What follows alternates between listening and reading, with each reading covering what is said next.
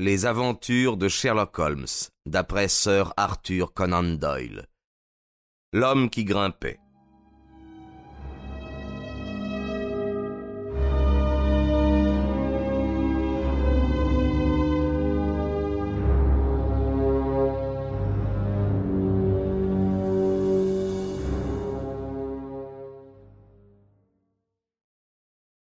Le lendemain matin, M. Bennett s'échappa pour nous porter les dernières informations. Comme Holmes l'avait prévu, il avait vécu des heures difficiles.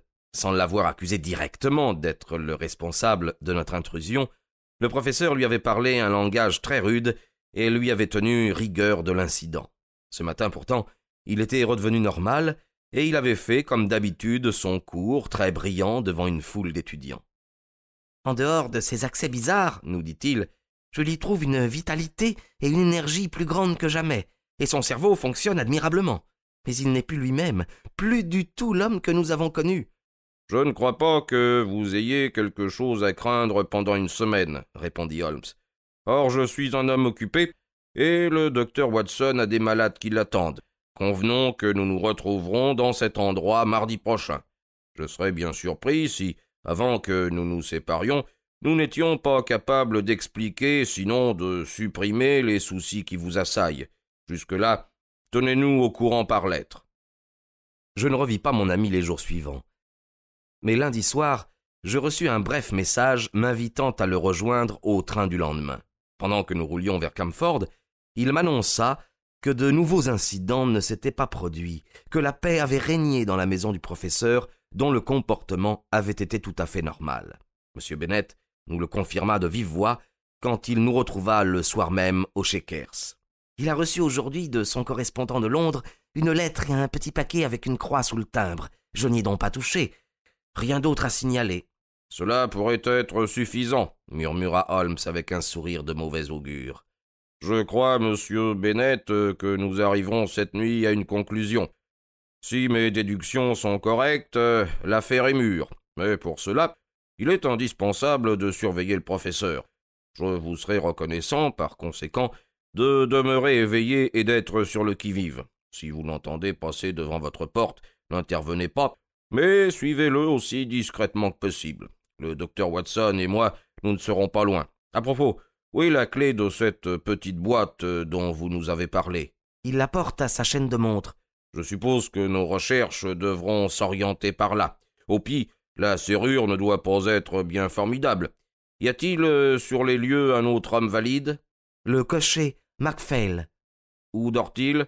Dans l'écurie. Nous aurons peut-être besoin de lui. Eh bien, nous ne pouvons rien faire de plus avant d'assister au développement des événements. Bonsoir, mais je pressens que nous vous reverrons avant demain matin. Il était près de minuit quand nous prîmes notre faction parmi les buissons qui faisaient face à la porte de la maison du professeur. La nuit était belle, mais froide, et nous n'eûmes pas à regretter d'avoir pris des manteaux chauds. Le vent soufflait. Des nuages filaient dans le ciel et masquaient par moments la demi-lune. Notre faction aurait été lugubre si nous n'avions pas été bardés contre l'ennui par la curiosité et l'impatience, et si mon camarade ne m'avait pas assuré que nous étions arrivés au terme de cette étrange succession d'événements. Pour peu que le cycle des neuf jours se vérifie ce soir, me dit Holmes, nous devrions voir le professeur en pleine crise. Ses symptômes se sont déclarés après son voyage à Prague. Il entretient une correspondance secrète avec un commerçant de Bohême établi à Londres et qui représente sans doute quelqu'un de Prague. Il a reçu de lui un paquet aujourd'hui même. Tout cela est cohérent. Nous ne savons pas ce qu'il prend ni pourquoi il le prend, mais le produit vient de Prague, très vraisemblablement. Il le prend d'après des directives précises qui règlent ce cycle des neuf jours, premier point qui a attiré mon attention. Ces symptômes sont tout à fait remarquables. Avez-vous observé la jointure de ses doigts? Je dus avouer que non. Épaisse et cornée comme je n'en ai jamais vu. Faut toujours commencer par regarder les mains, Watson. Ensuite, les poignets de la chemise, les genoux du pantalon et les souliers. Ces jointures, très bizarres, ne peuvent s'expliquer que par le processus observé. Holmes s'interrompit et se frappa le front. Oh, Watson Watson, que j'ai été stupide Mon idée paraît incroyable, et pourtant Elle doit être exacte. Tout pointe dans cette direction. Comment Mais comment n'ai-je pas vu le lien qui relie tout Ces jointures, comment ai-je pu laisser passer ces jointures? Et le chien et le lierre Trop, il est grand temps que je disparaisse dans la petite ferme de mes rêves. Attention, Watson, le voici. Nous avons la chance d'être aux premières loges. La porte d'entrée s'était lentement ouverte. Contre le vestibule éclairé, la haute silhouette du professeur se détacha. Il était en robe de chambre. Tandis qu'il se profilait sur le seuil, il se tenait droit, mais il se penchait légèrement en avant, bras ballants comme nous l'avions déjà vu. Il s'engagea dans l'avenue. Alors, un changement extraordinaire s'opéra en lui. Il se laissa tomber en avant, s'accroupit et se mit à marcher sur les mains et les pieds, sautillant par moments comme s'il débordait de vitalité et de force. Il longea, à quatre pattes, la façade de la maison et contourna l'angle. Quand il eut disparu, Bennett se glissa hors de la maison et le suivit doucement. Venez, Watson, venez s'écria Holmes. Nous nous hâtâmes le plus possible parmi les fourrés et nous arrivâmes à un endroit dont nous pûmes observer l'autre côté de la maison qu'éclairait la lumière de la demi-lune. Distinctement visible, le professeur était ramassé sur lui-même au pied du mur couvert de lierre. Puis, avec une agilité surprenante, il se mit à grimper. De branche en branche, il se hissait, le pied sûr et la poigne robuste, apparemment pour le plaisir d'exercer son talent de grimpeur et sans but précis. Sa robe de chambre flottait de chaque côté. On aurait dit une gigantesque chauve-souris accrochée au flanc de la maison. Il dessinait une tache noire carrée sur le mur. Bientôt, il se lassa de cette distraction, et se laissant tomber de branche en branche, il s'accroupit à nouveau et se dirigea vers l'écurie en marchant à quatre pattes. Le chien loup était sorti de sa niche. Il commença à aboyer furieusement.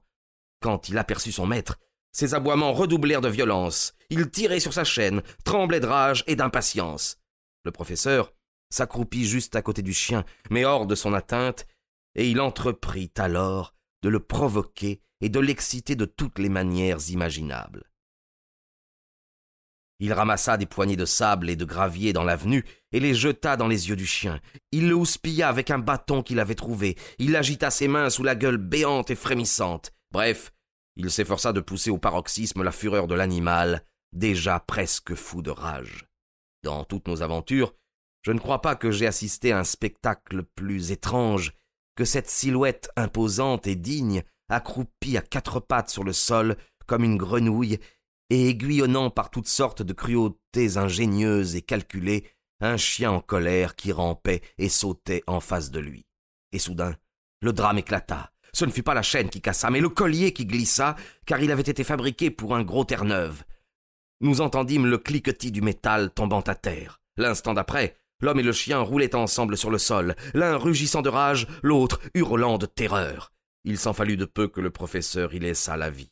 La bête l'avait saisi à la gorge, ses crocs s'étaient déjà enfoncés profondément. Le professeur s'était évanoui avant que nous eussions pu nous interposer et séparer les combattants.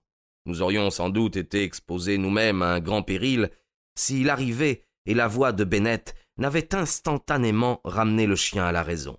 Le vacarme avait tiré de la chambre où il couchait au-dessus de l'écurie le cocher mal réveillé et ahuri. Oh, ça m'étonne pas, fit-il en hochant la tête. Je l'avais déjà observé. Oh, je savais bien que le chien finirait tôt ou tard par lui sauter dessus.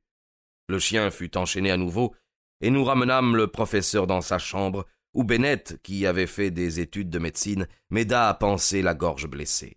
Les dents acérées s'étaient plantées non loin de l'artère carotide, et l'hémorragie était sérieuse. Au bout d'une demi-heure, tout danger se trouva écarté. J'injectai au malade de la morphine, et il sombra dans un sommeil profond. Ce fut alors que nous pûmes discuter de la situation. Je pense qu'un grand médecin devrait le prendre en main, déclarai-je. Non, au nom du ciel, s'écria Bennett. À présent le scandale est confiné dans cette maison. Il ne sortira pas de nos murs. Mais si quelqu'un d'autre est appelé, le professeur deviendra la fable du monde entier.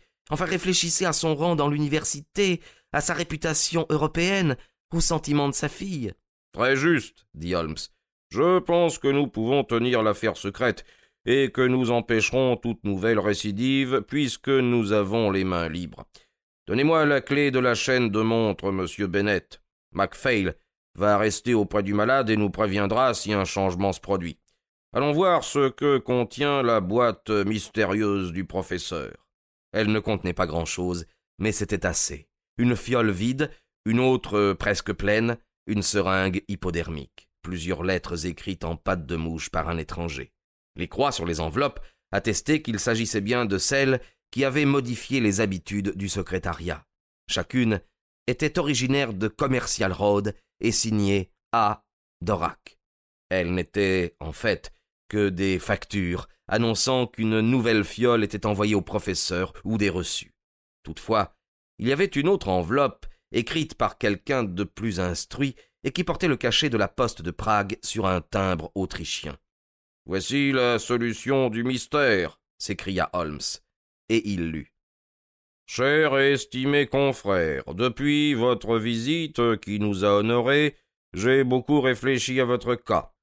Étant donné vos préoccupations, le traitement se justifie, mais néanmoins je ne saurais trop vous recommander la prudence, car les résultats que j'ai obtenus montrent qu'il n'est pas totalement exempt de danger. Il est possible que le sérum de l'anthropoïde soit plus indiqué.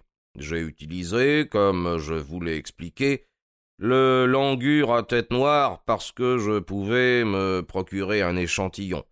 Le langur est naturellement un rampeur et un grimpeur, tandis que l'anthropoïde marche droit et dans l'ensemble est plus proche de l'homme. Je vous demande de prendre toutes les précautions possibles pour que le procédé ne soit pas prématurément révélé. J'ai en Angleterre un autre client. Dorak sera mon représentant pour vous deux. Un rapport hebdomadaire m'obligerait. Bien à vous, avec ma très haute considération, H. Lovenstein. Lovenstein. Ce nom me rappela un article de journal qui contait l'histoire d'un savant obscur qui avait trouvé un moyen inconnu pour parvenir au secret de la régénérescence et de l'élixir de vie. Lovenstein de Prague. Lovenstein, avec son étonnant sérum revigorant, proscrit par la faculté parce qu'il refusait de révéler son origine. En quelques mots, je mis mes compagnons au courant. Bennett s'empara d'un manuel de zoologie. Langure, lut-il, grand singe à tête noire des pentes de l'Himalaya, le plus gros et le plus proche de l'homme, des singes grimpeurs. Suivent des détails. Eh bien, grâce à vous, monsieur Holmes, nous avons remonté jusqu'à la source du mal. La vraie source, répondit Holmes, réside certainement dans cette histoire d'amour inopportune. Notre impétueux professeur s'est mis dans la tête qu'il ne parviendrait à ses fins qu'en se muant en homme plus jeune, quand on essaie de se hisser au-dessus de la nature, on court le risque de tomber plus bas. Le type humain supérieur peut retourner à l'animal s'il s'écarte de la route droite de sa destinée. Il considéra la fiole qu'il avait gardée dans sa main et examina le liquide clair qui était à l'intérieur. Quand j'aurai écrit à cet homme pour lui dire que je le tiens pour criminellement responsable des poisons qu'il met en circulation, nous n'aurons plus d'ennui. Mais le danger subsiste. Il peut se représenter d'une manière plus anodine. C'est un grand danger, un très grand danger pour l'humanité. Supposez, Watson, que le matérialiste, le sensuel, le mondain prolongent leurs existences inutiles. Que deviendrait le spirituel? Nous aboutirions à la survivance du moins capable. Dans quel abîme d'iniquité plongerait notre pauvre humanité? Mais l'homme d'action chassa brusquement le rêveur. Je crois qu'il n'y a plus rien à ajouter, monsieur Bennett. Les divers épisodes trouvent aisément leur place dans le cadre général. Le chien, bien sûr, aperçut le changement beaucoup plus vite que vous. Son odorat le lui permettait. C'était le singe et non le professeur que Roy attaquait. De même que c'était le singe qui aiguillonnait Roy. Le singe adore grimper. C'est tout à fait par hasard, je pense, que l'escalade a amené le professeur en face de la fenêtre de sa fille. Il y a un train pour Londres bientôt, Watson.